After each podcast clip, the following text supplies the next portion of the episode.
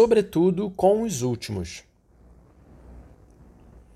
A promoção da amizade social implica não só a aproximação entre grupos sociais distanciados a partir de um período conflituoso da história, mas também a busca de um renovado encontro com os setores mais pobres e vulneráveis.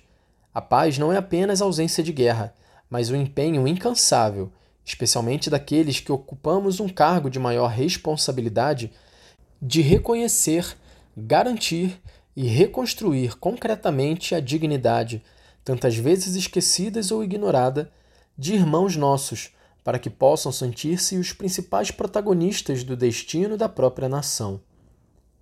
Muitas vezes, os últimos da sociedade foram ofendidos com generalizações injustas.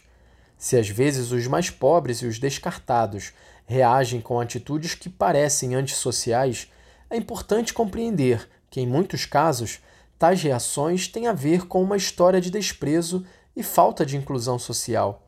Como ensinam os bispos latino-americanos, só a proximidade que nos faz amigos nos permite apreciar profundamente os valores dos pobres de hoje, seus legítimos desejos e seu modo próprio de viver a fé.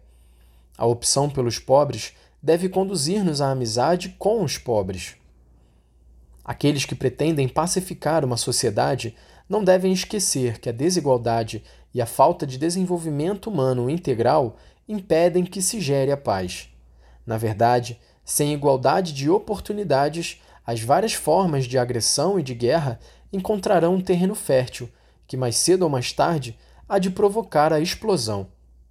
Quando a sociedade, local, nacional ou mundial, abandona na periferia uma parte de si mesma, não há programas políticos, nem forças da ordem ou serviços secretos que possam garantir indefinidamente a tranquilidade. Se se trata de recomeçar, sempre há de ser a partir dos últimos.